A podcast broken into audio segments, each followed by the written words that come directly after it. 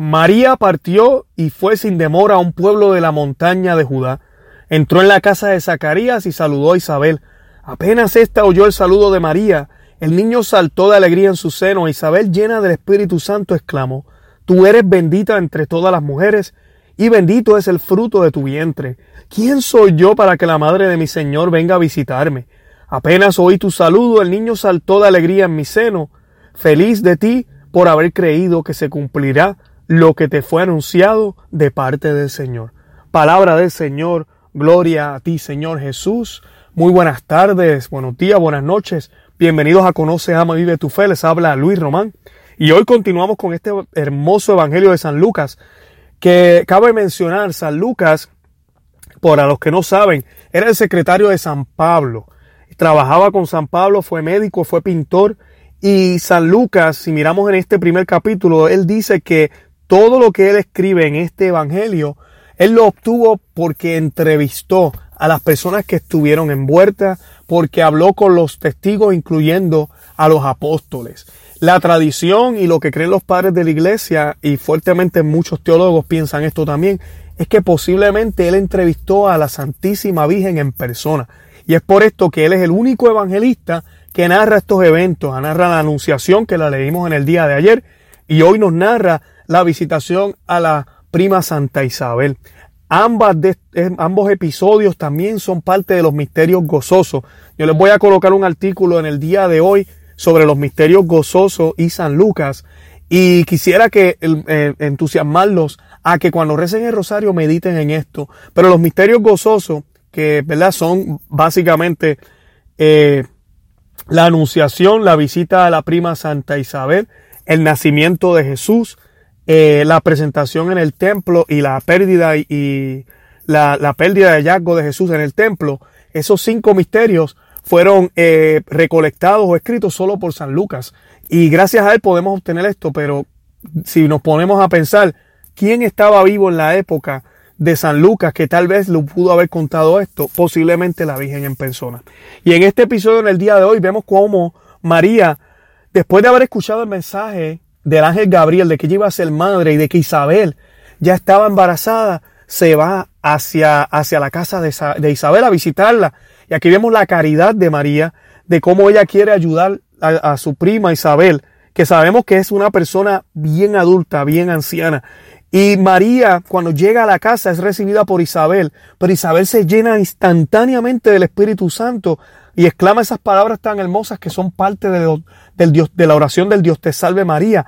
Bendita tú eres entre todas las mujeres y bendito es ese fruto de tu vientre. Qué hermoso, ¿no? Y estas palabras dice que fue llena del Espíritu Santo, así que es el mismo Espíritu Santo. Aquí está la Trinidad actuando, diciéndole a María, bendita tú eres. Y así debemos nosotros seguir el ejemplo de nuestro Dios, quien alaba a su creación, a su propia madre, y nosotros no debemos tener ningún miedo porque alabar a María no es quitarle amor a Dios o quitarle amor a Jesucristo. Nosotros sabemos que solamente hay un solo Dios y es solo Él merece ser adorado. Pero nosotros veneramos a la Santísima Virgen porque en ella se ha manifestado las glorias de Dios.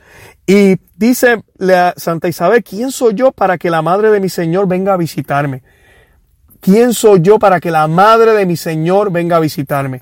Y esta palabra Señor es Dios, la madre de Dios, frase o título que muchos protestantes tienen problema cuando escuchan a un católico decir, bueno, pues está aquí en la Biblia, Madre de mi Señor. Y Señor siempre está en mayúscula en todas las traducciones de la Biblia porque se, se sabe que se refiere a Dios, la Madre de mi Señor. O sea que Jesús es Dios, eso no hay duda.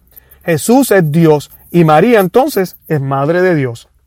Apenas al oír tu saludo, el niño saltó de alegría en mi vientre.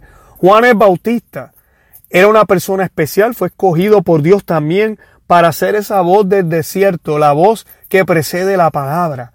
Eh, también les dejé un artículo hace poco en el, en el website sobre esto, de cómo la voz siempre suena primero.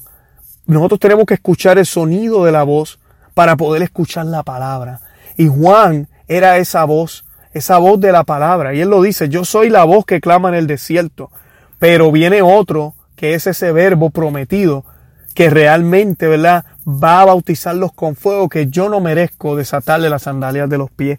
Y Juan saltó de la alegría porque sabía, sentía la presencia del Salvador cerca de él. Qué hermoso. Así que aquí vemos el misterio de la madre de nuestro Señor. Y sabemos que María estuvo con, con Isabel por tres meses, nos dicen las escrituras. O sea que María estuvo cuando Juan el Bautista nació. Así que aquí podemos ver cómo María se puso al servicio del mundo desde el principio. Estando ya embarazada, salió y partió a donde la prima Isabel. Y sin palabras algunas, ya Isabel pudo ver las señales que María presentaba. Esa, ese mensaje de que ella es la que nos trae al, al Salvador. Y así debemos ver a María, al igual que Isabel la, la vio verla a ella como la bendita, como la llena de gracia, que nos brinda la posibilidad de acercarnos al Salvador. El único camino al Padre es Jesucristo. Él es el camino, la verdad y la vida. Pero no hay camino más seguro para acercarnos a Jesús que los brazos y las manos de María, que acercarnos a nuestra Madre, así como lo hizo Santa Isabel. El San Juan el Bautista brincó al darse cuenta que la Madre de nuestro Dios estaba cerca de él.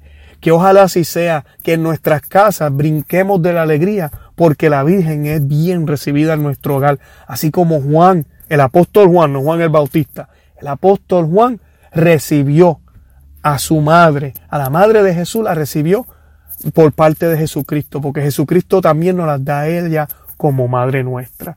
Los invito a que visiten nuestra página web conoceamevivetufe.com, que se suscriban a nuestra, a, nuestra página y yo les voy a enviar una copia PDF de mi libro Maná de ánimo para el cristiano, una guía para todos los cristianos que hemos estado desanimados, desalentados, sin ganas de seguir. Es una guía para poder perseverar y seguir fuerte en los caminos del Señor. Santa María, ora pro nobis.